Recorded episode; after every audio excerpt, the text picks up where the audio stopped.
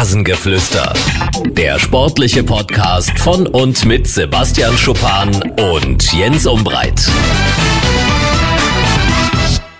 Ein Servus und Hallo, liebe Freunde des Rasengeflüsters. Warum sage ich Servus? Lieber Sebastian, äh, guten Tag und äh, guten Morgen am äh, Montag. Ja, Servus sage ich deshalb. Weißt du, welche Nation äh, oder bei welcher Nation wir die zweitmeisten Hörer haben? Podcast-Hörer. Nach Ähm, Deutschland natürlich. Österreich? Richtig.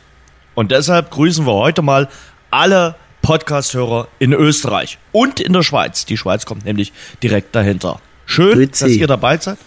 Ja, äh, wir freuen uns über alle, die mit dabei sind. Und äh, natürlich heute ganz spezieller Gruß in die Alpenländer Österreich und Schweiz. Wir reden aber heute weniger über den Fußball in Österreich und in der Schweiz, sondern, lieber Sebastian, wir befassen uns mal wieder mit dem ruhmreichen Hamburger SV.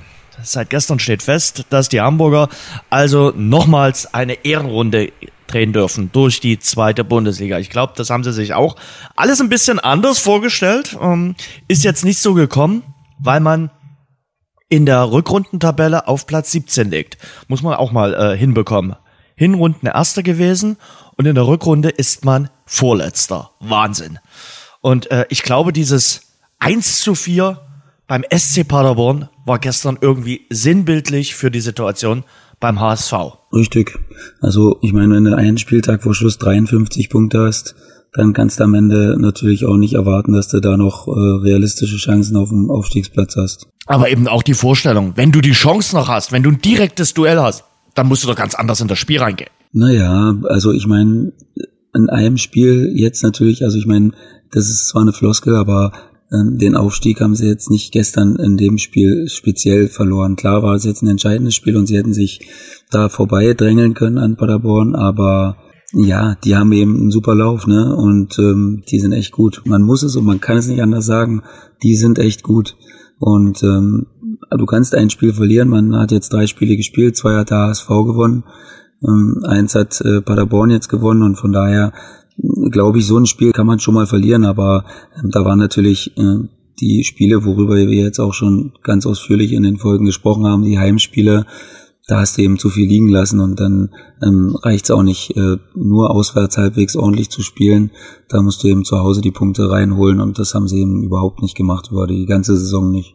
Einspruch, euer Ehren. Wenn du so auftrittst, wie der HSV gestern äh, Nachmittag aufgetreten ist, äh, dann ist das für mich sinnbildlich und dann äh, ist auch dieses Spiel dafür mitentscheidend, dass du am Ende nicht aufsteigst. Äh, und Aaron Hunt hat ja äh, danach gesagt, wir haben hochverdient verloren, weil wir uns einfach verpisst haben, alle auf dem äh, Platz. Und ich finde, wenn du so ein Endspiel nochmal hast, dann musst du doch eine ganz andere Einstellung, eine ganz andere Körpersprache an den Tag legen. Das war doch gar nichts. Naja, Jens, eine Körpersprache, eine ganz andere. Wenn du nicht viel Erfolg gehabt hast, das wäre ja zu einfach, wenn du sagst, also heute nehme ich mal die Körperspannung und die äh, Einstellung, die ich unbedingt Aber das brauche sind doch und dann erfahrene klappt's. Spieler. Ja, aber Das deswegen, sind doch alles, deswegen sind es auch nur Spieler, Menschen. die, die Deswegen sind es auch nur Menschen, Jens. Also deswegen können die nicht, haben die keine äh, übermenschlichen Fähigkeiten. Und äh, da kannst du eben erzählen, was du willst. Du gehst dann eben nicht mit diesem Selbstvertrauen ins Spiel und der Gegner hat eine brutale Serie gespielt jetzt in den letzten Wochen. Hat natürlich eine unfassbare breite Brust und ähm, wir sind aber auch weit davon entfernt zu sagen, das sieht jetzt am Ende war das natürlich klar jetzt und äh, Paderborn hat die Konter gut ausgespielt, aber der HSV hatte äh, teilweise riesen Chancen noch, also um in Führung zu gehen oder äh, nachher das 1-1 zu machen. Also da waren genügend Möglichkeiten, das Spiel ausgeglichener äh, zu gestalten. Äh, das war jetzt nicht so, dass äh, Paderborn die da vorgeführt hat. Habe das Spiel gesehen und ähm, ja, da war viel möglich, also vom Spielverlauf her auch und ja, deswegen haben sie, hätten sie sogar mit einer recht durchschnittlichen Leistung äh, schaffen können, zumindest ähm, ja, nicht zu verlieren. Also ich meine, am letzten Spieltag kann immer noch mal alles passieren. Beide haben keine leichten Spiele, beide Mannschaften. Und äh, man hätte dann quasi ein, ein Heimspiel gegen Duisburg gehabt, wo immer noch mal alles hätte passieren können. Ähm, von daher ähm, sehe ich das jetzt nicht ganz so krass wie du. Also klar, muss Aaron Hunt als Kapitän sagt er nachher, äh, dass wir alle versagt haben, klar, aber nicht nur heute, sondern vor allen Dingen in den letzten drei, vier Monaten. Also ich äh, finde, äh, im Grunde genommen lag doch der Wiederaufstieg auf dem Silbertablett und sie haben auf kompletter Linie versagt. Und äh, das die komplette Rückrunde und das inklusive gestern. Also das war gar nichts und das war eine Nichtleistung. Und sie haben sich wirklich verpisst. Und äh, natürlich haben sie sich nicht nur gestern verpisst, sie haben sich die letzten äh, Heimspiele äh, schon äh, quasi äh, verpisst. Und man muss auch sagen, diesen Fußball, den der HSV gespielt hat, in den äh, letzten Wochen, eigentlich seit dem Derby-Spiel-Sieg gegen St. Pauli insbesondere, war ja nur auf Defensive ausgelegt. Ja, kein äh, Tor kassieren und dann irgendwie eins machen. Guckt dir die Tordifferenz an vom äh, HSV.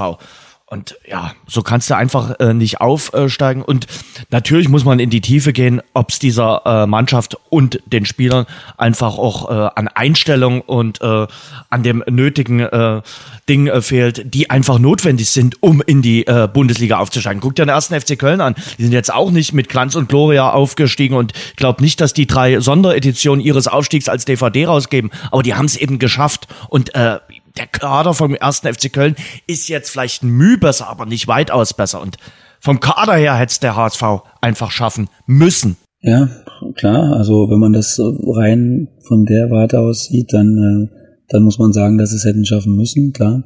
Aber wie oft haben wir schon gesehen, dass Mannschaften, die hätten irgendwas erreichen müssen und sollen, das nicht geschafft haben aus unterschiedlichsten Gründen. Und ja, die zu wenig geschossenen Tore, ist, das ist auf jeden Fall ein klarer Indiz. Johannes Wolf hat natürlich versucht, ähm, bei seiner oder bei seinem Amtsantritt vor allen Dingen die Defensive zu stabilisieren. Das ist ihm eigentlich ganz ordentlich geglückt, aber natürlich auf Kosten äh, der offensiven Qualität.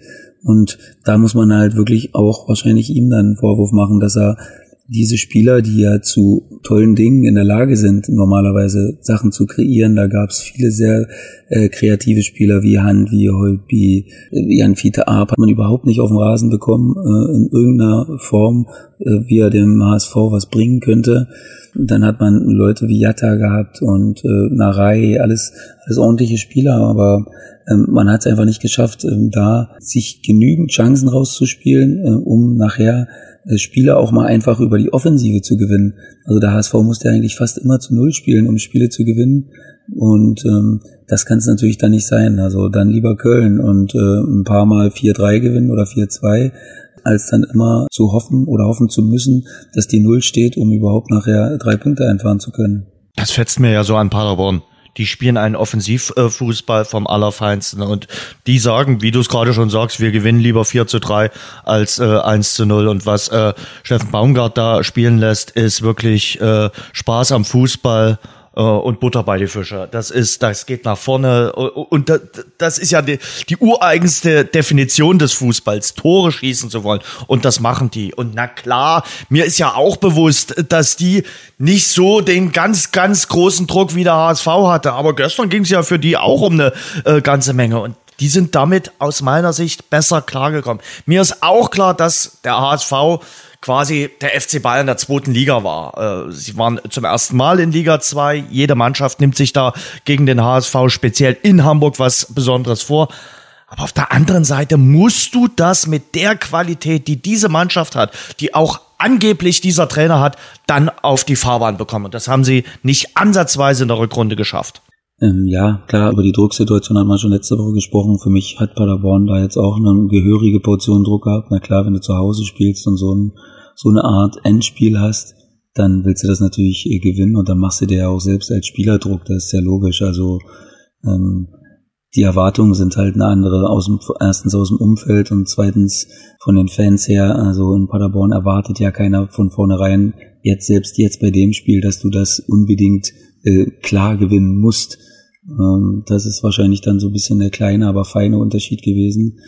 Und Paderborn, ich bin wirklich sehr gespannt. Äh, für mich ist es wirklich eine unangenehme Aufgabe jetzt bei Dresden, äh, für beide, aber auch für äh, Union ist es eine unangenehme Aufgabe.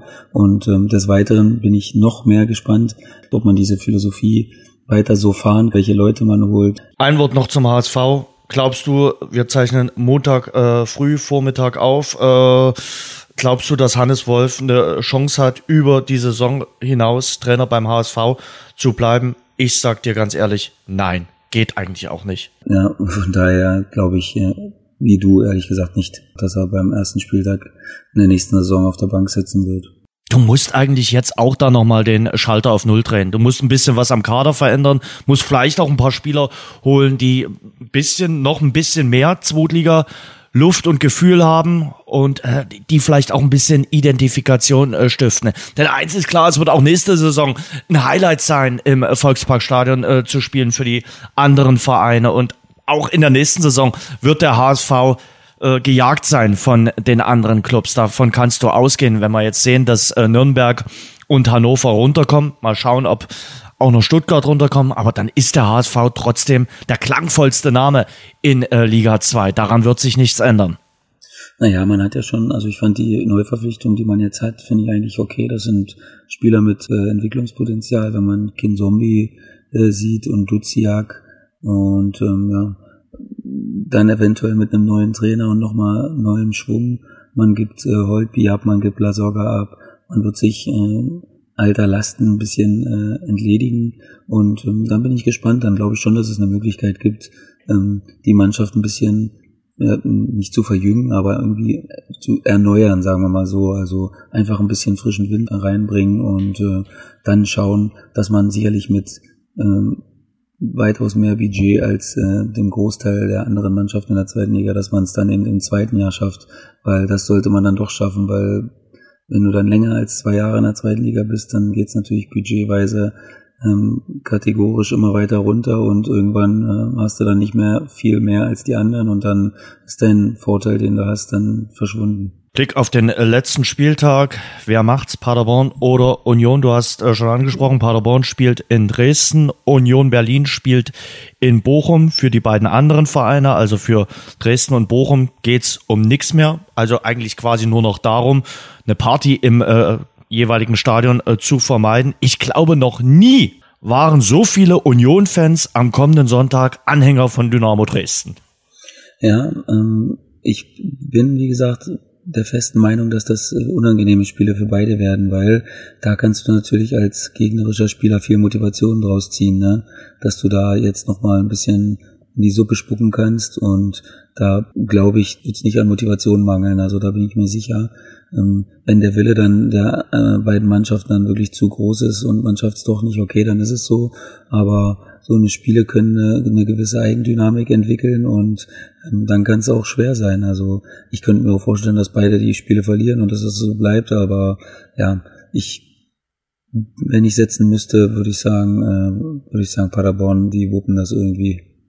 Mhm. Auch wenn es dann nachher vielleicht ein 4-3 in Dresden wird oder irgendwie sowas. Ja, ja, also mal schauen. Aber ich habe bei Paderborn momentan auch so das Gefühl, dass die einfach jetzt sagen, jetzt wollen wir es auch äh, direkt schaffen. Und ja, äh, Union kann ein bisschen darauf hoffen, dass natürlich äh, Christian Fjell, der Trainer von Dynamo Dresden, so eine Unioner Vergangenheit hat und äh, gerne an seine Zeit äh, bei Union Berlin zurückdenkt. Und möglicherweise werden die Berliner da auch nochmal eine kleine Ansage in Richtung Christian Fjell machen ich glaube auch Christian Fjell wird äh, definitiv äh, motiviert sein. Von daher lassen wir uns da mal am äh, letzten Spieltag in der zweiten Liga überraschen. Der Verlierer hat ja jetzt definitiv schon die äh, Relegation sicher. Die Absteiger stehen fest, die direkten Absteiger Duisburg und Magdeburg.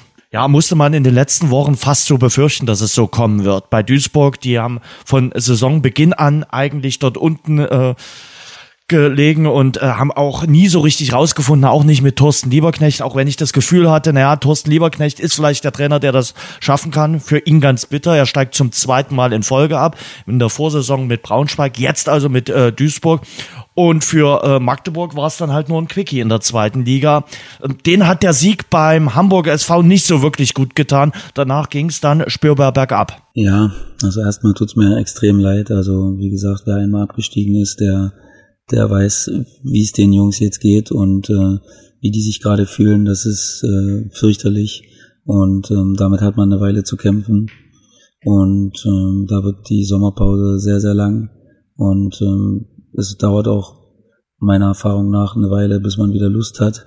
Ähm, aber dann ist man extra motiviert, aber das ist nochmal ein anderes Thema. Ähm, Magdeburg, wie du sagst, hat eben auch immer mit speziellen Verletzungen zu kämpfen gehabt, ne, musste eine Weile auf Beck verzichten in einer wichtigen Phase, muss jetzt in den wichtigen Spielen auf Kirchhoff, der so eine Art Stabilisator war, verzichten und Türpitz natürlich ähm, als kreativer Spieler, der auch immer mal wieder den Unterschied ausmachen konnte.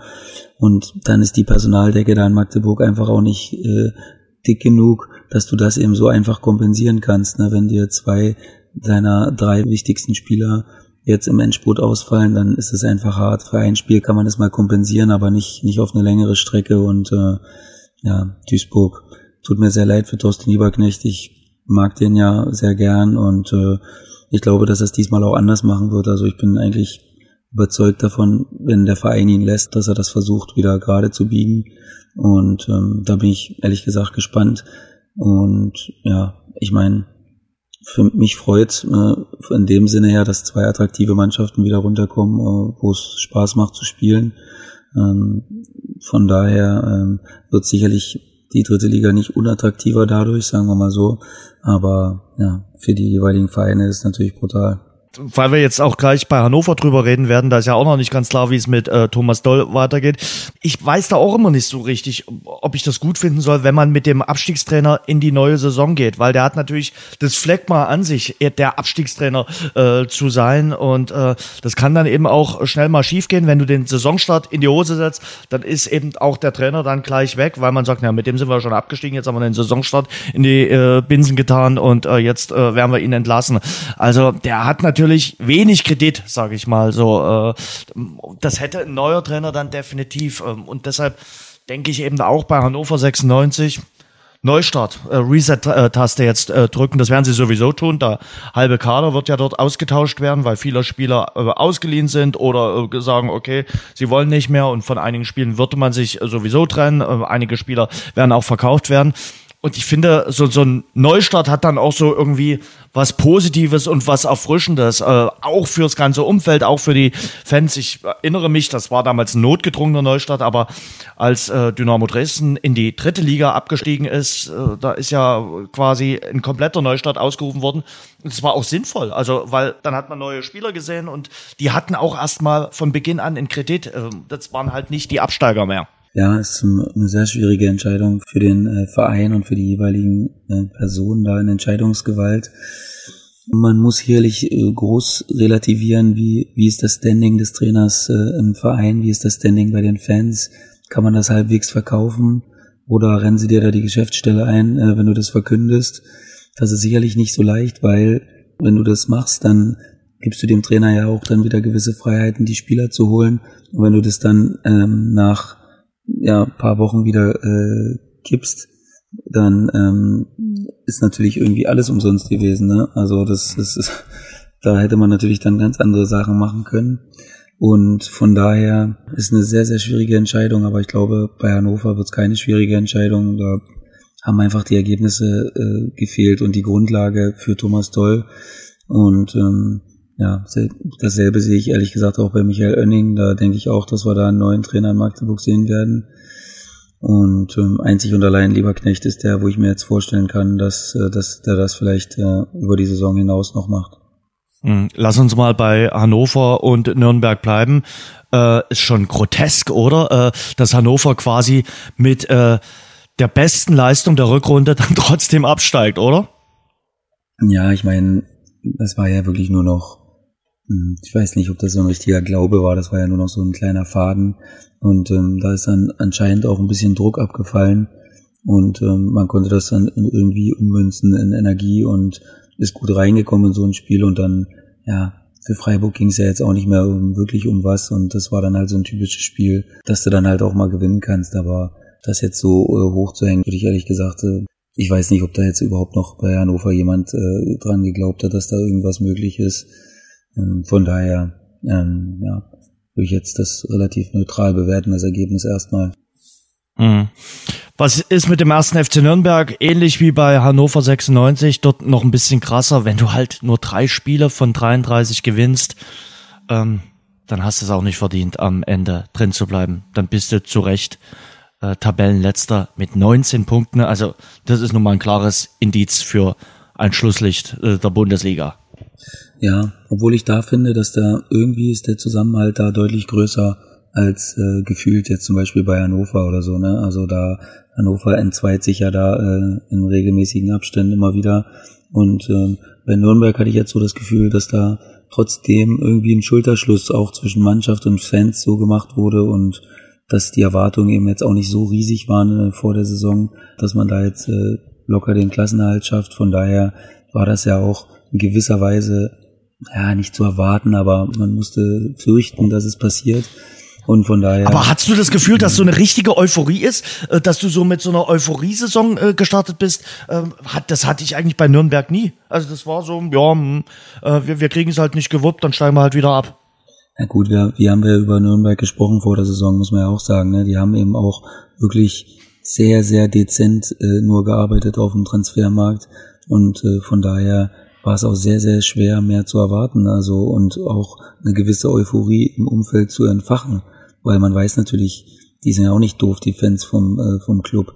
Man weiß natürlich auch, dass der Sprung riesig ist von der zweiten in die erste Liga und dass man viele junge Spieler hat und äh, ja, dass die erste Liga da auch gnadenlos ist, ne? dass, äh, dass man da nicht einfach so äh, 40 Punkte holt und von daher ja, ähm, ja kann ich das schon verstehen, dass er jetzt Sebastian, so aber aber wenn, du mich vor der Saison gefragt hättest, Nürnberg oder Düsseldorf, wer ist da wahrscheinlicher drin zu bleiben in der Bundesliga? Da hätte ich dir gesagt, hm, wahrscheinlich Nürnberg.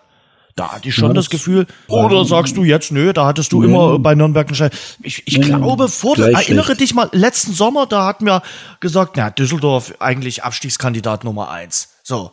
Und wie die's gemacht haben? Auch nochmal ein bockstarker Auftritt, äh, übrigens letzten äh, Samstag in Dortmund mit zehn Mann, quasi ja fast noch den Ausgleich dort geschossen, mutig gespielt. Und ich fand wirklich zwischen Nürnberg und Düsseldorf war jetzt nicht so ein großer Unterschied vor der Saison, wie er jetzt ist. Ja, na klar. Also ich weiß noch genau, wie wir gesprochen haben und wie wir gesagt haben, dass das ein, dass man da keinem so richtig den Vorzug geben kann eigentlich, wer es da jetzt eher schaffen könnte. Aber ja, bei Düsseldorf haben sich sicherlich nicht nur wir geirrt, sondern auch viele andere. Und ähm, bei Nürnberg haben sich eben nicht so viele geirrt. Der VfB Stuttgart freut sich, dass er an die Relegation darf. Ich glaube, die freuen sich wirklich, äh, äh, dass sie jetzt äh, noch ein paar Tage lange, länger trainieren äh, dürfen und äh, damit sie äh, da vielleicht den Klassenhalt noch schaffen, das Minimalziel dann dort äh, äh, erreichen. Also dafür müssen wir dem Fußballgott schon äh, danken und irgendwie hat dort dann der zweite Trainerwechsel irgendwas bewirkt, habe ich den Eindruck. Ja, ich meine, wenn du äh, 27 Punkte am 33. Spieltag hast, Ja. dann musst du, musst du eigentlich zwei, dreimal in die Kirche am Tag gehen und sagen, danke, dass wir noch die Chance haben, drinbleiben zu dürfen.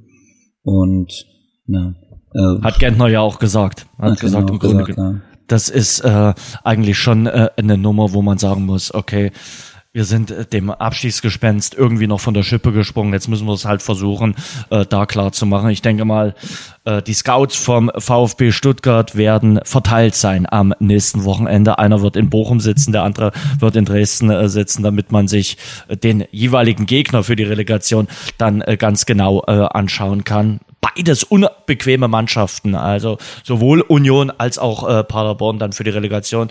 Ich würde sagen, über die Relegation sprechen wir ausführlich nächste Woche. Haben ja nächste Woche sowieso vor, so eine XXL-Ausgabe zu machen, also eine längere äh, Ausgabe wird dann erstmal unsere letzte Ausgabe vor der Sommerpause sein. Wir haben dann noch ein kleines Spezial mit euch vor, aber ähm, das wird dann äh, die letzte Ausgabe sein, wo wir ausführlich über das große heiße Saisonfinale und natürlich über die letzten Entscheidungen in der ersten, zweiten und dritten Liga sprechen äh, können. Ähm, eine Entscheidung wird am nächsten Samstag fallen. Um 17.20 Uhr wissen wir dann, äh, wer die Meisterschale bekommt. Zum ersten Mal seit neun Jahren, dass der Titelkampf am letzten Spieltag entschieden wird. Na, das ist ja schon mal was. Also, das bis zum Schluss äh, spannend ist. Und seit 2001 äh, haben die Bayern keine Meisterschaft mehr im eigenen Stadion gefeiert. Also, ich bin mir relativ sicher, am Samstag wird es soweit sein. Äh, die werden äh, diesen Punkt gegen Eintracht Frankfurt äh, holen, weil ich glaube, äh, dass sich Borussia Dortmund jetzt auf Eintracht Frankfurt verlassen muss, ist ganz, ganz schwierig. Also ich glaube, das ist wie wenn du beim Abstieg äh, von einem 8000er ohne Sauerstoffgerät äh, auskommen musst. Das ist halt der falsche Partner am letzten Spieltag. Naja, das würde ich gar nicht so, so krass sehen, Jens, ehrlich gesagt, weil klar, jetzt waren sie natürlich sehr, sehr, sehr kaputt, die Frankfurter, und man hat's gesehen, also völlig strapaziert von diesem XXL-Spiel, was sie da natürlich dann noch hatten. Wahnsinn, Tage oder? vor Ja, drei Tage vor dem Spiel gegen Mainz gestern und jetzt haben sie eine Woche, wo sie wieder ein bisschen regenerieren können und ich glaube, die Konstellation ist zumindest gut für Dortmund, dass Frankfurt ja unbedingt muss. Unbedingt. Aber Gladbach muss äh, auch. Unbedingt. Ja, ja, ja, na klar, muss Gladbach auch unbedingt. Äh, die Konstellation ist, ist günstig, zumindest für uns Zuschauer, dass alle Mannschaften, die da in diesen Spielen beteiligt sind, irgendwie müssen. Und äh, Frankfurt ist natürlich trotzdem eine Truppe, die unangenehm sein kann. Ne? Also das hat auch letztes Jahr keiner erwartet, dass im DFB-Pokal die Bayern schlagen. Und sage ich nicht, dass sie es machen werden, aber ich glaube, dass sie zumindest in der Lage sind, uns da spannende 90 Minuten ähm, zu geben. Und äh, ja, klar, für Dortmund ist es auch alles andere als einfach, in Gladbach zu spielen. Ja. Aber ja, wie du sagst, ich glaube, wir können happy sein, dass es am letzten Spieltag noch die Chance gibt, dass äh, außer Bayern noch jemand Meister werden kann. Von daher bin ich damit äh, komplett einverstanden. Erklär mir mal bitte ganz kurz, warum sich Borussia Dortmund in der äh, Rückrunde der Bundesliga fast regelmäßig in der Schlussphase in die Hose scheißt. Naja, ich meine, klar, jetzt irgendwann, die Meisterjahre sind jetzt eine Weile her und ähm, jetzt haben sie wieder was Großes zu verlieren gehabt und ja, ich weiß es nicht genau, Jens. Ähm, es ist ja immer schwer zu sagen. Es ist sicherlich was, was Psychologisches, was dann immer wieder in deinem Kopf abgerufen wird, wenn es dann so weit kommt. Und da reicht ja manchmal dann schon eine Aktion oder eine Chance vom Gegner und du denkst wieder darüber nach und denkst, oh, nicht schon wieder. Ähm, und das überträgt sich dann ganz schnell auf alle anderen und dann hast du so eine Körpersprache, die dem Gegner zeigt, äh, oh, äh, bitte nicht jetzt. Also und dann sind die Gegner in der Bundesliga dazu noch stark genug, das dann natürlich auszunutzen. Und äh, ja, das war jetzt natürlich eng für Dortmund auf jeden Fall. Also was gegen zehn Düsseldorfer, gegen, gegen Fortuna. Düsseldorf, wo du eigentlich im eigenen Stadion spielst, wo du sagen kannst, okay, Prost raus. Das war ja, die haben sich ja eingeigelt in der Schlussphase und das war ja nicht das erste Mal in der Rückrunde. Also gegen Mainz war es ja fast noch schlimmer. Also da fragt man sich jetzt noch, wie sie das Spiel überhaupt gewonnen haben. Also das sind schon gefährliche Tendenzen.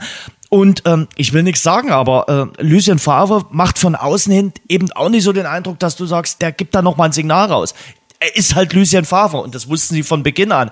Aber so ist es nun mal. Klar, also da haben sie jetzt auch nicht so zu viele Argumente auf ihrer Seite, aber im Endeffekt haben sie das Spiel gewonnen und ähm, das war jetzt das, was gezählt hat. Na klar, ja der letzte Eindruck ist natürlich äh, immer, immer nicht so schön und wenn es nächste Woche dazu kommen sollte, dass man irgendwie führt und ähm, bei Bayern scheint dann auch, auch das Ergebnis noch offen zu sein, na klar, dann wird es wahrscheinlich auch wieder auf sowas hinauslaufen, dass du dich zum Schluss hinten einigelst, aber ähm, so ist es nun mal, Jens, das ist Psychologie, schwer zu erklären, dafür habe ich äh, Dafür habe ich auch nicht die, die Ausbildung genossen, dir da jetzt genau in die, in, in die Gehirnarbeit die Sachen nennen zu können. Aber, aber, aber du hast doch schon hundertmal mit Teamspsychologen gesprochen. Die sagen da euch bestimmt nicht, ah, jetzt müsst ihr Angst haben, jetzt müsst ihr euch in den letzten Minuten äh, nochmal einen braunen Streifen in die Hose holen und äh, euch hinten auf die Torlinie quasi stellen. Naja, das ist zu einfach gesagt jetzt. Das sind Dynamiken, die sich, ja. die sich entwickeln. Und ähm, manchmal kannst du dich eben äh, dagegen nicht wehren und dann musst du versuchen, eben dann irgendwie kein Tor zu kassieren. Also man kann ja trotzdem gut verteidigen, auch wenn man sich dann gefühlt zu weit hinten reinigelt, kann man es ja trotzdem äh, sicher und gut verteidigen. Und äh, wenn du Glück hast, kannst du nochmal einen guten Konter spielen und äh, musst es dann eben so schaffen, aber jeder würde die andere Variante gerne lieber nehmen, wo du weiter Ballbesitz als den Gegner laufen lässt, deine breite Brust ausspielst, aber jeder weiß, äh, dass es im Leben eben nicht immer nur diesen leichten Weg gibt. Manchmal muss man eben auch solche schweren Situationen überstehen, auch wenn es sich irgendwie nicht so korrekt anfühlt von draußen, wenn man zuguckt, aber auf dem Platz ist es natürlich nochmal eine ganz andere Sache. Mhm. Brutales äh, Saisonfinale dann auch um den äh, vierten Platz in der Champions League. Also Bayern, Dortmund und RB Leipzig sind ja äh, sicher. Wer holt sich denn den vierten Platz? Aktuell ist Gladbach äh, Vierter, weil sie ein bisschen besseres Torverhältnis als Bayer Leverkusen haben. Zwei Tore besser als äh, Leverkusen in der Tordifferenz. Frankfurt einen Punkt dahinter. Äh, Wolfsburg hat keine Chance mehr.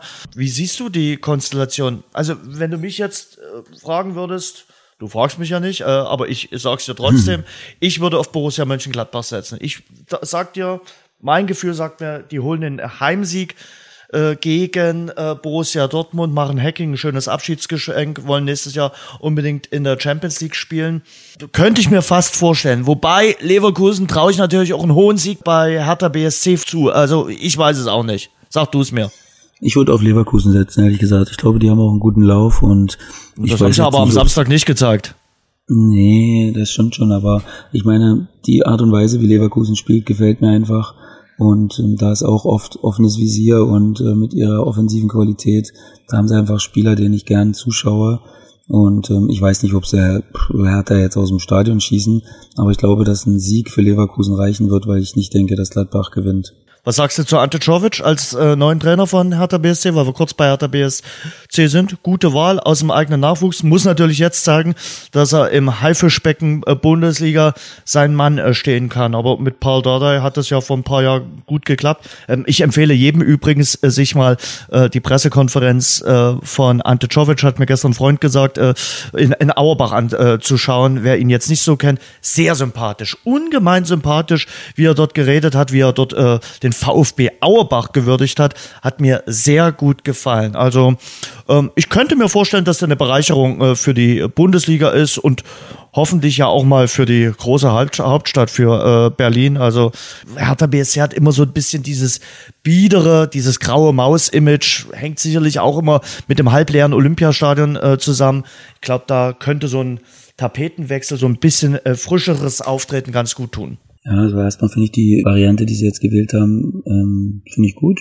Das hat sich ja bewährt, sagen wir mal so, bei vielen Vereinen in den, in den letzten Jahren jetzt schon fast, äh, sich die Trainer selbst ranzuziehen und äh, dann dafür zu sorgen, dass die gut ausgebildet sind und dass die auch eine gewisse Philosophie verfolgen und dass man die sich eben dann in der zweiten Mannschaft so ein bisschen ranziehen kann und ausbilden kann. Und jetzt hat's gepasst und ich glaube, dass der Schritt jetzt ein guter ist. Also klar, wenn äh, ich kann die Arbeit von Ante Jovic jetzt da nicht großartig bewerten in der, äh, in der zweiten Mannschaft, aber das werden die Verantwortlichen gemacht haben und dann sind sie anscheinend zu der äh, Meinung gekommen, dass, ähm, dass er eine Chance verdient hat und ich finde sowas immer gut, ehrlich gesagt, auch neues, frisches Blut in die Bundesliga zu bringen und nicht immer nur wieder äh, auf die altbewährten zu greifen und zu sagen, hier versuchen wir es doch mal, das wird schon irgendwie klappen mit dem.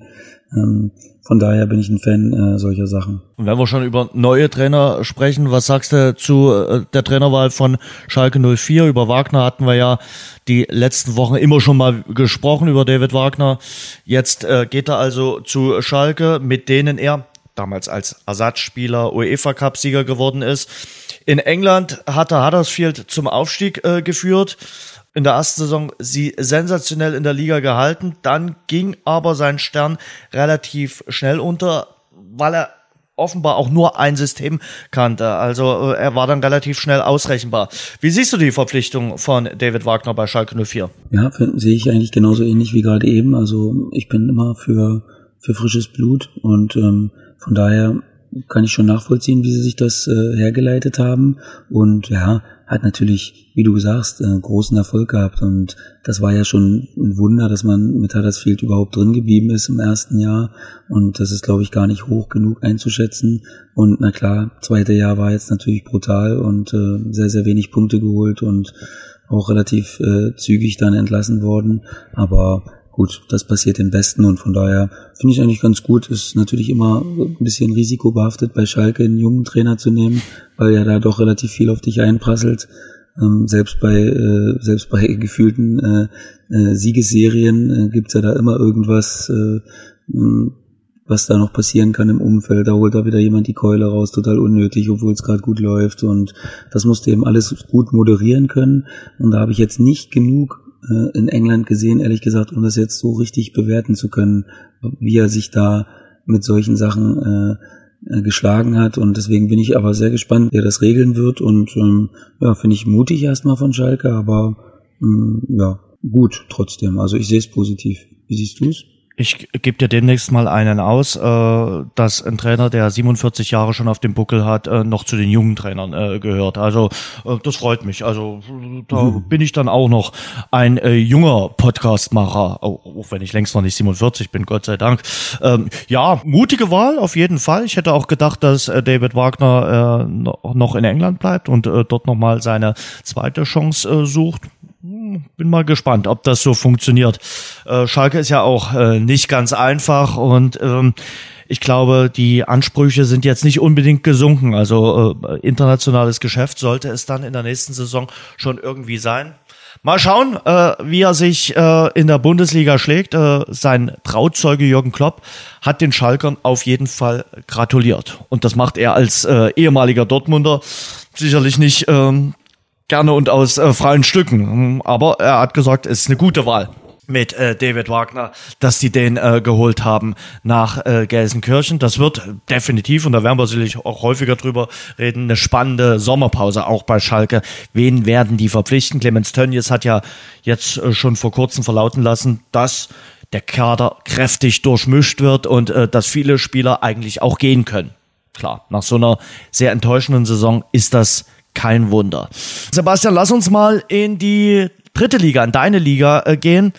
Äh, wir müssen dem Karlsruher SC gratulieren. Äh, die Karlsruher sind nach zwei Jahren wieder zurück in der zweiten Bundesliga, sind der zweite Aufsteiger nach dem VfL Osnabrück, waren dann äh, gerade in den letzten Wochen sehr souverän und steigen äh, verdient äh, in die zweite Liga auf. Äh, was ist für dich äh, das Erfolgsrezept oder das Erfolgsmuster der Badener? Ja, eine stabile Abwehr auf jeden Fall und ähm, Spielweise, die nicht immer schön ist, aber sehr effektiv war. Die haben auch von ihren erfahrenen, von ihren erfahrenen Leuten gelebt und natürlich ähm, ja von ihrem Torjäger, ne? Poré hat, äh, hat viele Tore geschossen, sehr viele wichtige Tore geschossen und hat natürlich einen Sturmpartner mit Fink, der sowohl kreativ ist als auch eiskalt vorm Tor ist und ähm, dazu noch die zwei erfahrenen Innenverteidiger Piso und Gordon, die ähm, ja oft die Türme in der Schlacht waren.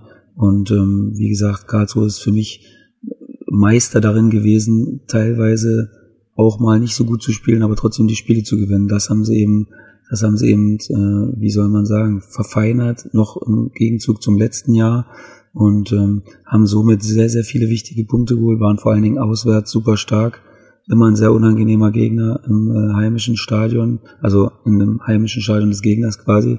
Und ähm, ja, von daher verdienter Aufstieg für mich auch. Also waren einfach sehr konstant und haben ihr Ding einfach komplett durchgezogen die ganze Saison. Ich glaube, da na, fragt ja dann in nee, drei Monaten keiner mehr, äh, Mensch, ihr ja. seid aber richtig schön aufgestiegen. Äh, das nutze auch nur, nur zur Hälfte. Das ist äh, wichtig, dass du aufsteigst. Und sie sind aufgestiegen und sie haben mit äh, Alois Schwarz, glaube ich, auch einen guten und erfahrenen Trainer, der auch schon die zweite Liga äh, ganz gut kennt aus seinen Stationen Sandhausen und äh, Nürnberg und von daher sind sie möglicherweise da gut gewappnet und werden sicherlich auch im Kader noch ein bisschen äh, was tun. Äh, Oliver Kreuzer, der Sportdirektor, wird da sicherlich noch den einen oder anderen Spieler in den Wildpark holen. Auf jeden Fall müssen sie auch. Ich meine, du musst, musst da natürlich Qualität dazu holen, ist klar. Die zweite Liga ist, äh, ist auch recht gnadenlos für, für Drittligamannschaften. Wir haben es gesehen jetzt an Magdeburg. Magdeburg ist letztes Jahr auch relativ souverän hochgegangen und sehr stark äh, gewesen. Aber da in der zweiten Liga wirst du eben nochmal vor anderen Problemen gestellt. Und von daher ähm, bin ich aber sicher, dass sie sich dessen bewusst sind und äh, da bestimmt ordentliche Entscheidungen treffen werden. Und ähm, ja, von daher, also zwei verdiente Aufsteiger und Wien Wiesbaden geht in die Relegation, aber egal wer da auf sie in der Relegation zukommt, sie werden als Außenseiter in die Relegation gehen. Denn egal, ob es jetzt gegen Sandhausen oder gegen Ingolstadt geht, ähm, die beiden sind ja jetzt äh, keine geknickten Mannschaften, wie wir es schon letzte Woche gesagt haben. Ich glaube, sowohl Sandhausen als auch Ingolstadt sind froh, dass sie nicht direkt runter müssen aus der zweiten Liga. So sah es vor ein paar Monaten äh, noch aus, äh, sondern dass sie dem Abstiegsgespenst von der Schippe gesprungen sind und in den letzten Wochen wirklich einen Lauf hingelegt haben. Nehmen wir mal das Sandhausen-Spiel von gestern gegen Bielefeld äh, außen vor, aber Wien Wiesbaden geht da als Außenseiter in die Relegation. Ich glaube aber, dass ihnen das recht ist, weil ja, in der Rolle, in der Rolle fühlen sie sich auch sehr wohl. Sie hatten immer im Laufe der Saison Probleme in der Rolle äh, des Gejagten ja. und äh, haben sich deutlich wohler gefühlt, wenn sie mit Schwung von hinten kommen konnten und äh, ohne großartige Erwartungen in die Spiele gehen äh, zu können. Und ähm, von daher, ja, ist sicherlich klar, sie sind jetzt nicht sehr erfahren in dieser Art von Spielen, aber kann schon ein unangenehmer Gegner sein, auf jeden Fall, weil ähm, sie stehen relativ massiert dann und äh, können unfassbar schnell umschalten, weil sie sehr, sehr schnelle Spieler haben und äh, dazu mit Scheffler einen richtigen Torjäger haben, der auch sehr robust ist und der auf alle möglichen Art und Weisen Tore schießen kann. Also der ist jetzt nicht nur ein reiner Boxspieler, sondern der kann sich auch durchspielen, der kann der kann schießen, der kann, also der ist wirklich sehr, sehr gefährlich. Da muss aufgepasst werden von den gegnerischen äh, Verteidigern, das ist klar, den muss man auf der Liste haben. Und ähm, deswegen glaube ich, ist es für Wiesbaden ja trotzdem ein riesiger Erfolg. Ne? Die haben jetzt äh, die Jahre zuvor ähm, immer alles versucht und sind am Ende immer Vierter geworden. Und ähm, jetzt ist es eben mal die Relegation und die Erwartungen sind bestimmt nicht ähm, absolut riesig, aber ja, im Fußball in zwei Spielen, äh, da sage ich hier äh, keine kryptischen Sachen, es ist alles möglich und ähm, deswegen, ja, müssen wir mal schauen, wie der Gegner jetzt auch nach, nachher dazu passt. Ingolstadt wäre sicherlich sehr, sehr schwieriger Gegner, weil die eben auch diesen guten Mix aus Erfahrung haben und äh, deswegen würde ich jetzt fast also an Wehens Stelle auf Sandhausen hoffen, ehrlich gesagt. Das ist schön, dass du die Floskel nochmal gebracht hast, dass in zwei Spielen alles möglich ist. Äh, mhm. Dann gehen wir mal nach unten in der Tabelle. Äh, das wird ja nochmal richtig spannend. Also, Aalen ist weg, ist schon seit ein paar Wochen weg. Jetzt ist auch Fortuna Köln weg. Äh, Sportfreunde Lotte und äh, Sonnenhof Groß Asbach stehen noch auf den Abstiegsplätzen, haben aber noch ein bisschen Hoffnung. Und äh, zittern müssen äh, quasi äh, noch, naja, Unterhaching eigentlich nicht mehr, weil die ein gutes Torverhältnis haben. Braunschweig, Cottbus und Jena müssen noch äh, zittern. Ähm, du wirst mir jetzt sicherlich nicht sagen, dass sich die Sportfreunde Lotte am letzten Spieltag retten. Nee, natürlich nicht. Kann ich ja nicht. Aber ja, das ist, ist schon auch noch, noch eine besondere Konstellation, da Cottbus und Braunschweig gegeneinander spielen. Und ähm, ja, auch nicht unentschieden spielen können. Das wäre irgendwie auch nicht so richtig hilfreich für keinen der beiden. Ähm, zumal man ja mit einem Groß Asbacher Sieg nicht rechnen kann, aber also es wäre jetzt nicht ganz aus dem Reich der Fabel, wenn sie da bei Fortuna Köln gewinnen würden. Ähm, und Jena hat natürlich jetzt erstmal einen Lauf gehabt. Ne? Also da haben sie jetzt ein Heimspiel gegen die 60er am Ende. Da wird sicherlich äh, das Paradies äh, wahrscheinlich mal ausverkauft sein. Und ähm, wir sind ja Freunde des Ostfußballs und ähm, ich bin happy, dass es jetzt gerade so ist in der Konstellation und ähm, wäre jetzt nicht unhappy, wenn es so bleiben würde. Und, also das äh, spreche ich dir sicherlich auch aus der Seele. Dass Groß Asbach und Lotte runter müssen. Auch da würde aber Andrea Berg traurig sein nicht runter müssen, aber ich meine, ja, aber, aber, ja, wie, wie runter also müssen, nicht, also also die müssen ja dann runter. Von mir aus, ja, aber ich, ich würde mich ich würde mich schon freuen, wenn Cottbus und Jena drin bleiben würden. Und Groß Asbach und Lotte dann runter müssen. Naja, dementsprechend. Ja, ja na, es müssten ja nun mal vier absteigen und äh, ja. du würdest Andrea Berg damit traurig machen. Äh, ja, aber ich sag mal so, ich glaube, äh, für die äh, Attraktivität der dritten Liga wäre es sicherlich sehr schön, wenn Braunschweig, Cottbus und Jena drinnen bleiben äh, würden in Liga 3. Da möchte ich dir nicht widersprechen, Sebastian. Äh, auf jeden Fall wird das ein äh, heißer letzter Spieltag werden. Aber ich habe schon so de auch den Eindruck, dass äh, Braunschweig schon die gesamte Rückrunde, aber eben auch Jena und Cottbus in den letzten Wochen den Lauf erwischt haben, von dem Sebastian so häufig gesprochen hat. Also den, den du dann brauchst. Du musst halt wirklich wie beim 400-Meter-Lauf auf den letzten 50 Metern dann nochmal zünden und dann kannst du den einen oder anderen dann doch noch überholen. Ja, auf jeden Fall. Und das waren sehr, sehr wichtige Spiele und ähm, habe ich äh, in den letzten Wochen auch mal gesagt, da ziehe ich wirklich den Hut vor, vor den drei Truppen Jena, Cottbus und Braunschweig, was die abgerissen haben in den letzten Wochen und wie die dem Druck standgehalten haben. Ähm, wirklich meinen größten Respekt dafür und äh, dann sollten sie sich jetzt auch belohnen am Ende und äh, das Ding nach Hause fahren. Ähm, ja, wie gesagt, es wird trotzdem hart werden, weil wie gesagt, da kann man auch nicht großartig taktieren jetzt im Sinne von Braunschweig und Cottbus. Da werden beide auf Sieg gehen, weil ein Unentschieden, wie gesagt, ähm, kann dir im Zweifelsfall dann äh, äh, nicht groß helfen. Und deswegen, ja, ähm, wird sicherlich nochmal sehr, sehr spannend werden. Also das ist sicher. Wie wird man denn auf dem äh, Feld dann mit Zwischenergebnissen äh, versorgt? Wenn ähm, in vielen Stadien ist es so, dass die eingeblendet werden, aber in äh, manchen äh, Stadien ist ja am letzten Spieltag so, dass man dann äh, gesagt bekommt, nein, kein Zwischenergebnis, äh, wir konzentrieren uns komplett auf unser Spiel. Hm. Wie erfahrt ihr es dann? Ihr habt ja kein Handy auf dem grünen Rasen. Naja, ich war jetzt noch nicht ganz, ganz so oft in der Situation, dass ich jetzt unbedingt abhängig war mit der Dynamo-Saison. Da war es ja quasi in unserer Hand. Wir hätten ja quasi nur gewinnen müssen, in Anführungszeichen. Und ähm, kann mich jetzt noch an meine letzte Bielefeld-Saison erinnern. Da haben wir dann schon äh, in Dresden gespielt. Du kannst dich bestimmt noch dran erinnern.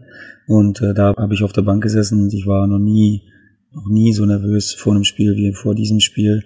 Das war einfach, da stand so viel auf dem Spiel die Saison ähm, ja, war so schwierig und voller Tiefen und äh, ja, das war einfach ein unfassbarer, ein unfassbarer Druck, der da auf uns gelastet ist und wir hatten ähm, immer die Ergebnisse äh, beiseite und das war ja da, ich weiß nicht, ob du dich dran erinnern kannst, so ein verrücktes Spiel zwischen mhm. 60 und Heidenheim, genau. ähm, wo man immer wieder nicht ganz wusste, ist jetzt Schluss und wie lange noch und das war fürchterlich wirklich und ja, im Endeffekt Heidenheim hat dann am Schluss noch gewonnen. Genau, im Endeffekt hätten wir auch verlieren äh, können. Mark Schnatterer. auch möglich war. 95. Genau. Minute. Ja. Erinnere und, ich mich noch ganz genau, weil ich äh, durch dieses Tor noch eine Wette verloren habe. Ah, okay. Und derjenige, der äh, äh, die Wette gewonnen hat, weiß auch ganz genau Bescheid. Der hört nämlich auch diesen Podcast. Ich ärgere mich hm. heute noch. Ja, also wie gesagt, das war jetzt so meine einzige Erfahrung mit äh, mit gegenseitigen Ergebnissen noch abfragen und so. Von daher, also das ist nicht schön, wenn du immer wieder fragen musst und wie lange noch und das und oh, das ist fürchterlich. Also ich wäre dafür, keine Zwischenergebnisse zu machen, erstmal sein Ding zu machen, seine Aufgabe zu lösen und dann kann man gucken, was, was passiert ist. Ich glaube, dass man da auch vom, von der Psyche her besser fährt. Es, lässt sich, es lässt sich ja manchmal auch gar nicht vermeiden. Da geht so ein Brummeln durchs Stadion. Dann denkst du, was ist denn jetzt los? Und möglicherweise hat nur einer Freibier ausgegeben und trotzdem denkst du, Gottes Willen, vielleicht ist ja jetzt irgendwo auf irgendeinem anderen Platz irgendwie gerade was passiert. Ich habe es auch schon miterlebt, dann brüllt einer Tor. Es ist aber gar kein Tor gefallen, weil irgendeiner, irgendein Honk äh, gedacht hat, er muss jetzt sich mal wichtig machen. Also ich finde, letzter oder vorletzter Spieltag ist immer ganz speziell. Also ähm, am besten, wie du gerade schon sagst, auf die eigene Leistung vertrauen. Aber manchmal bist du eben auch von anderen Plätzen abhängig und dann wird es ja, schwierig. Das stimmt, na klar. Aber wie gesagt, das lenkt ja im Endeffekt nur ab, ne? Also außer es ist jetzt was Positives und es kann dich nochmal irgendwie pushen und du kannst es dafür verwenden, nochmal die letzten Prozente rauszukitzeln, dann ist es vielleicht sogar förderlich. Aber jetzt so ein Negativding, dass quasi die Mannschaft, wo die nicht gewinnen darf, dass die führt. Also ich meine, was willst du da Positives draus ziehen? Das ist, äh, das ist dann die Sache, ne? Das ist dann eher besser, wenn du es nicht weißt. So sieht das aus. Also, wir gehen in den letzten Spieltag auch in der dritten Liga. Ihr habt euer letztes Heimspiel bestritten und äh, man hört es, glaube ich, so äh, ganz entfernt dem äh, Kollegen Schuppan noch an, äh, nach dem letzten Heimspiel und dem letzten Heimsieg gegen den ersten FC Kaiserslautern gab es eine kleine äh, Feierlichkeit äh, in Würzburg. Äh, ihr habt ein bisschen Party gemacht. Ich denke mal, es gab nur äh, stilles Mineralwasser da am Samstagabend. Hm.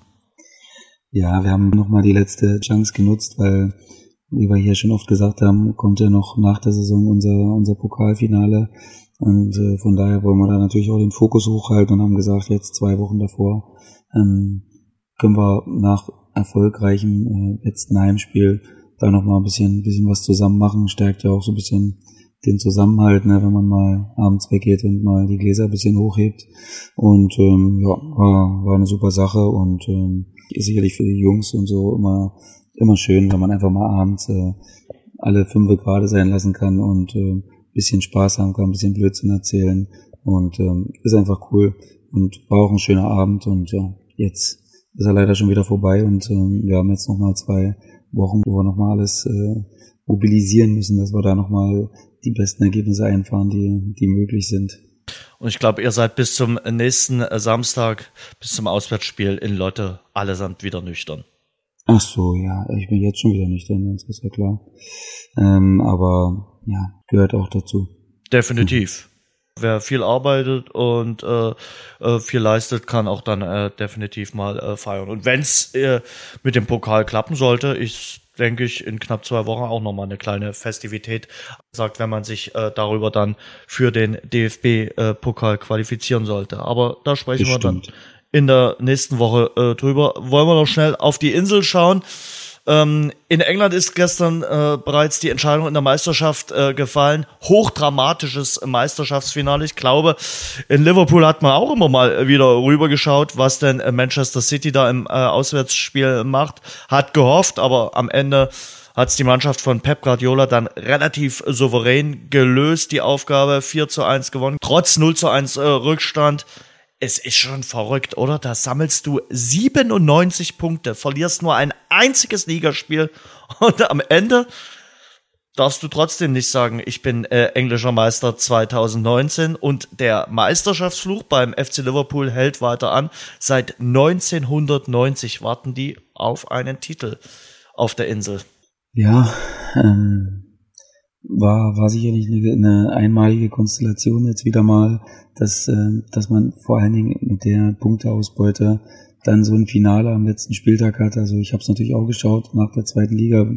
Es war dann so um die 50., 55. Minute und ähm, da war es ja dann leider schon wieder fast entschieden. Also ich hatte mir einen, einen Live-Score reingemacht und hatte dann nur gesehen direkt 1-0 Liverpool, 1-0 für Brighton und ähm, da war ich natürlich kurz, äh, oder ist der Puls kurz hochgeschlackert.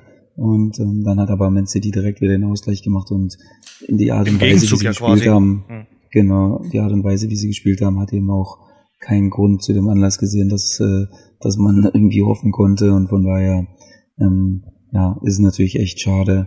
Und, ähm, und wie wir oft schon gesagt haben, die blöden Unentschieden haben es am Ende ausgemacht. Ne? Ich glaube, Man City hat insgesamt vier Partien verloren aber hat eben auch nur zwei oder drei Unentschieden gespielt.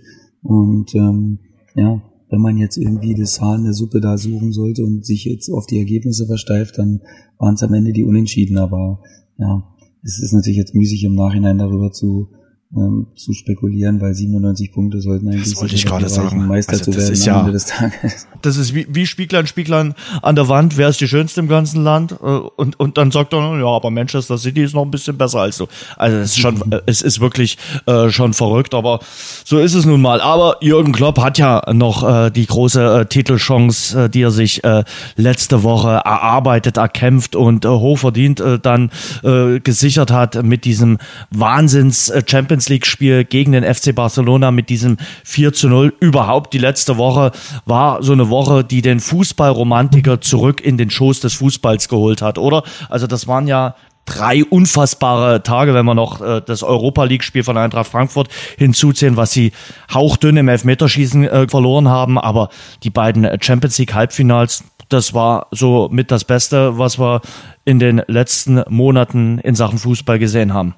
Ja, absolut. Mein Fußballherz hat in einer, in einem Rhythmus gepocht, sage ich dir, unter der Woche. Das war, das war Wahnsinn. Ich bin quasi dahin geschmolzen vorm Fernseher, weil das einfach, das hat alles gehabt, was den Fußball ausmacht. Alles, äh, Comebacks und äh, die Psyche hat wieder eine Rolle gespielt bei Barcelona zum Beispiel und äh, Ajax, die so lange, wo wir immer gesagt haben, ey, da ist überhaupt nichts von Nervosität zu spüren, auf einmal war sie da, auf einmal ähm, hat ein Kniff gereicht, nämlich die Hereinnahme von Jorente, um ähm, dem Spiel ein komplettes oder einen komplett anderen Stempel aufzudrücken und die Gewichte so ein bisschen zu verschieben. Und ja, dann siehst du einfach, dass dann einfach trotzdem viel möglich ist. Selbst auf so einem Niveau. Und da haben wir jetzt 45 Minuten für Tottenham jetzt zum Beispiel gereicht, um das Spiel zu drehen. Also das habe ich wirklich nicht für möglich gehalten in der Halbzeit, weil Ajax doch rausgekommen ist wie die Feuerwehr und ähm, direkt das Tor gemacht haben und dann auch mit einer Art und Weise vielleicht fast schon zu, ähm, fast schon übermütig bisschen gespielt haben. Da waren schon so viele Hackenpässe dabei und äh, Kunststückchen. Das war mir schon ein bisschen zu viel des Guten, aber ich dachte einfach, ey, die haben so ein Selbstvertrauen und die haben so einen Spaß am Fußball, dass das einfach so drin ist. Aber ja, dann haben es Tottenham mit der Wucht, die sie dann hatten, haben sie es irgendwie gewuppt. Natürlich in der letzten Aktion ultra unglücklich und äh, da haben mir die, die Jungs von Ajax wirklich sehr leid getan und Liverpool, naja, ich weiß nicht, ob ein anderes Stadion überhaupt so eine Power entwickeln kann, wie Enfield es da an dem Tag gemacht hat. Ähm, jede noch so kleine Aktion wurde, wurde beklatscht, wurde, wurde begeistert.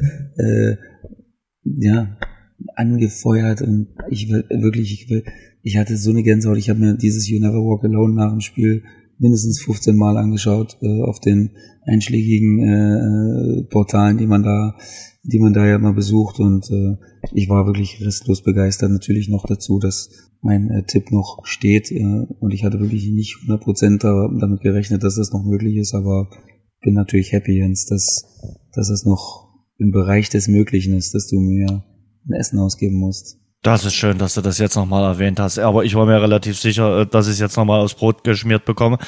Habe ich dich äh, letzte Woche nicht erinnert an die Fat Lady? Äh, erinnere dich, ich habe es dir gesagt. Es ist möglich, mit diesem Stadion äh, das ganz große äh, Ding zu schaffen und der FC Liverpool hat es dann äh, geschafft. Äh, du kriegst dann einen Restaurantbesuch deiner Wahl spendiert. Ich weiß, dass es wahrscheinlich in ein Restaurant ohne besonders fleischige Kost äh, gehen wird. Aber da lasse ich mich das mal. Das ist nicht wahr, Jens. Das ist wirklich nicht wahr. Da lasse ich mich mal überraschen. Äh, apropos, äh, weil wir gerade beim Thema Ernährung sind, äh, das wird nämlich unser Spezialthema sein. Darüber werden wir äh, mal in der Sommerpause äh, sprechen. Wie ernährt sich äh, der Fußballer, also der Kollege Sebastian äh, Schupan? Aber wie kann auch unser einer gesund sich äh, ernähren und gesund leben? Und darüber wollen wir mal in der Sommerpause in einer Spezialfolge ausführlicher sprechen. Bin auch gespannt, welche Tipps uns äh, Sebastian geben kann, aber wir werden auch mit einer Ernährungsberaterin ausführlich sprechen und ich glaube, da kann äh, der ein oder andere Tipp dabei rumkommen und äh, da freue ich mich äh, schon sehr auf äh, diese Folge. Schauen wir aber zunächst mal auf die nächste Woche. Für mich geht's morgen weiter, äh, 1953, der Dresdner Fußballtalk. Äh, wir werden über die Saison äh, ganz ausführlich sprechen, natürlich aus Dynamo-Sicht, aber natürlich auch aus äh, Sicht äh, erste und äh, zweite Bundesliga. Mein Tipp, wer es äh, anschauen will, gerne machen, dann auf 1953.tv. Christian Fjell, äh, Michael Reschke, Kai Dittmann und Uwe Karte sind äh, dabei bei unserer Runde im äh, Dresdner Schillergarten. Und dann am Sonntag gibt's das letzte Heimspiel von Dynamo Dresden. Wir haben es heute schon erwähnt.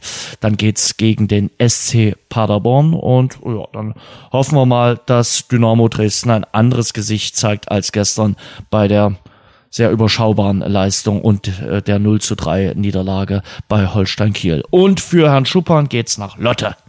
Jawohl. Letztes Spiel, Jens. Letztes Spiel in der dritten Liga, vorletztes mhm. Pflichtspiel. Und ihr gebt nochmal alles, damit äh, euch kein Abstiegskonkurrent vorwerfen kann. Äh, die haben die Füße hochgenommen. Ja, kann ja eh keiner, weil wir haben jetzt wirklich äh, ganz gut äh, abgeliefert gegen die anderen Konkurrenten, aber wir sind gewillt, ähm, das weiterzumachen und äh, auch Lotte nicht zum Zug kommen zu lassen. Aber ja, wir werden sehen. Also wird auf jeden Fall ein cooles Spiel. Ich freue mich auf jeden Fall. Es ist viel besser, als wenn es jetzt gegen eine Mannschaft gehen würde, wo es wo es um gar nichts mehr geht. Deswegen ähm, ja, sind wir doch äh, sehr motiviert, das hm. Spiel zu gewinnen. Ist lustig, oder? Äh, mein erstes äh, Auswärtserlebnis in dieser Saison führte auch nach Lotte, äh, DFB-Pokal äh, gegen Rödinghausen. Ich weiß gar nicht mehr, wie es ausgegangen ist. Aber äh, und dein letztes Auswärtsspiel führt auch nach Lotte. Also äh, lustig, wie sich da dann die Wege dann doch nochmal kreuzen. So, ähm, äh, wer, äh, weil wir haben damit angefangen, dann hören wir auch damit auf, äh, wer uns äh, gute Tipps geben kann. Für Österreich zum Beispiel. Also wenn wir dort mal in dieses Land reisen. Ich würde mir auch zum Beispiel sehr wünschen, dass zum Beispiel Dynamo Dresden wie in früheren Zeiten mal wieder das Sommertrainingslager in Österreich machen würde, weil wir waren jetzt eine Weile nicht dort und ich mag Österreich Österreich wirklich ungemein und äh, wenn es dort nicht hingehen sollte, der kann uns trotzdem ein paar Reisetipps schicken. Ich habe ja schon mal hier erwähnt, dass ich Wien zum Beispiel sehr mag, aber ich bin da auch für andere Regionen äh, aufgeschlossen. Bist du auch ein Fan von Österreich oder sagst du, ist nicht so mein Fall? Du warst ja auch schon häufiger im Trainingslager dort, aber ich glaube, da hast du wenig äh, Augen für Landschaft, Land, Leute und äh, Ernährung. Ja, ich bin totaler Fan von Österreich. Also war jetzt auch letzten äh, Winterurlaub in Österreich wieder mal. Und ähm, ja, äh, von Würzburg ist es jetzt auch nicht so fürchterlich weit. Ne? Das ist doch deutlich näher als äh, von meinen ganzen anderen Stationen, wo ich davor war.